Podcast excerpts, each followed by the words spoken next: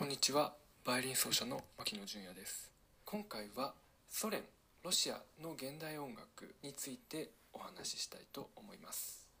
えー、前回ね、えー、ウクライナの音楽状況まあ現代音楽祭自分が開催している現代音楽祭だったり、まあ、今の状況だったりでその音楽家について、まあ、その音楽を学んでいる学生についてお話をしました。であの非常にあの個人的にも、えー、ロシアまあ、チャイコフスキーロマン派ぐらいですよね、えー、のチャイコフスキーから、えー、と今に至るロシアの音楽っていうのは個人的にすごくあの興味がありまして今回1900年から、えー、2000年までのロシアソ連での音楽史というものを、えー、とさらっと、えー、概要を皆さんにお話ししたいなと思っています。まず一番最初に名前を出したい作曲家がストラビンスキーです。このストラビンスキーという作曲家は本当にえー、現代音楽というものを作ってで今までのそのクラシック音楽、まあ、調整からなるクラシック音楽もう200年とか続くものを破壊して、えー、新しい、えー、独特のリズムだったり調整複数重ねてで新たな調整を作ったり、まあ、それがどんどんいくともうその調整がなくなっていくっていう手法が、えまあ、多調性主義っていう呼ばれる、まあ、音楽作曲技法があるんですけど、えー、それを使って本当に革命を起こしました。有名な曲が、えー、三大バレエ曲「火の鳥」「ペトルーシュカ」で極めつけが、えー「春の祭典」という1913年にパリで初演されてスキャンダルになった。という、えー、曲です。現代音楽といったらまあこの曲。って言われるほどそれぐらい革命的な、え、曲ですので、え、概要欄にリンクを貼っておきますので、えー、ぜひとも聴いてみてください。100もう10年くらい経ち経つと思うんですけど、え、今でも、え、とても革新的な、え、音楽だなというふうに思います。そして、え、ストラビンスキーは、えーと、1881年にあすみません1882年かなに、えーと、生まれて1971年まで、えー、生きられた大変長寿な作曲家だったんですけど、まあ、彼は最初ソ連になる前のロシア帝国時代に生まれてそれで、えー、作曲活動をしてでしばらくしてその、ね、ロシア革命の後に、まあ、ソ連になってしまった。で、えー、そのソ連の、えーと、厳しい取り締まりが緩和された、えー、後も、えーと生きた。といういろいろな時代のロシアを体験している、えー、作曲家です。なので最初はすごく、えー、彼が学生時代とか若い頃の作品っていうのは、まあ、その国自体もすごく彼がサンクトペテルブルクっていうところの出身ということもあって相当ヨーロッパ寄りのロシアの中でもヨーロッパ寄りのところなんですね。なので、えー、盛んに、えヨーロッパからも新しい音楽がどんどんどんどん入ってきていろいろな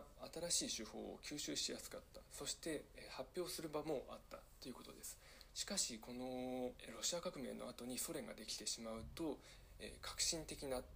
まあ、あのいわゆるヨーロッパから、えー、来た新しい手法を使って新しい音楽を作るっていうのが、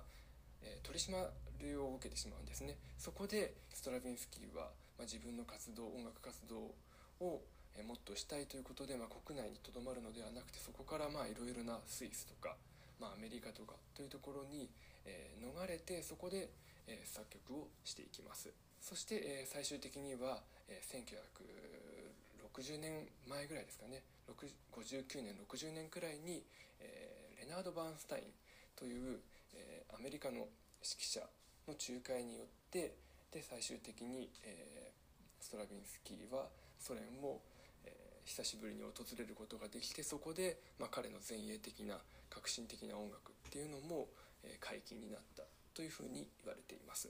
なのでこのストラヴィンスキーは、えー、いろいろな本当に作曲技法を、えー、ヨーロッパから、まあ、またはアメリカとかからえー、吸収してなのでいろいろな作風があるんですね。12本技法、まあ、シェーンベルクとかが築き上げた12本技法。無調音楽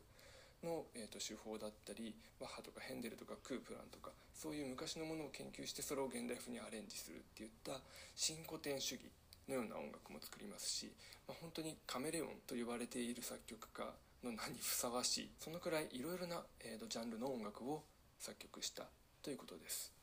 えー、対しまして、えー、ストラヴィンスキーが生まれて約10年後に、えー、プロコフィエフという作曲家が生まれました。この彼もロシア帝国の時代に、え、生まれてそこで作曲活動をしているうちにソ連という国になってで一時はアメリカに、え、行って作曲活動をしていたんですけど早々、え、ソ連に帰ってきてそしてソ連の、え、中で、え、活動して生涯を終えていく。といった形になります。そしてくしくも、えー、彼が亡くなった1953年えー、ちょっと日付は忘れてしまったんですけど同じ日だったと思うんですね、えー、ヨセフ・スターリンという、えーと、ソ連の最高指導者が、えー、亡くなってしまってでそこでまあ一つの、えーまあ、時代が終わるというふうにも呼ばれているんですけど、えー、なので彼の作風というのは、えーと、最初の頃は、えーとすごく前衛的でヨーロッパの手法なあの前衛的な手法をねたくさん取り入れて、えー、挑戦的な意欲的な曲を出し始めていったんですけど、まあ、ソ連になって戦争ソナタピアノソナタ第6番第7番第8番っていう戦争三部作って言われてるソナタを作曲したりもしたんですけど、えー、基本的には後期の作品、えー、っていうのは、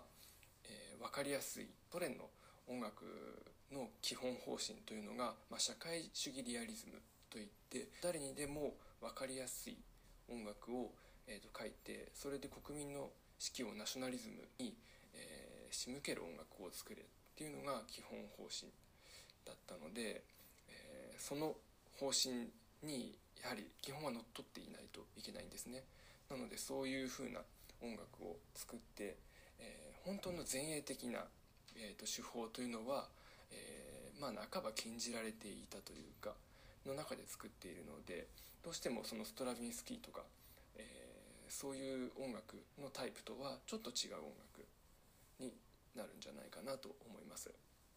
なのでよくあるあの批評の筋では、ね、ちょっと中途半端だというか、まあ、和洋折衷というか、えーと、いろいろなジャンルが切り張りされて作られている、まあ、まとまりがないというかそういうふうなネガティブなね、えーと、批評もされるんですけど、まあ、個人的にはすごく面白い作品、えー、バイオリンのその他第1番とか、まあ、第2番もそうですけどコンチェルトもね面白いなというふうに思いますし結構好きな作曲家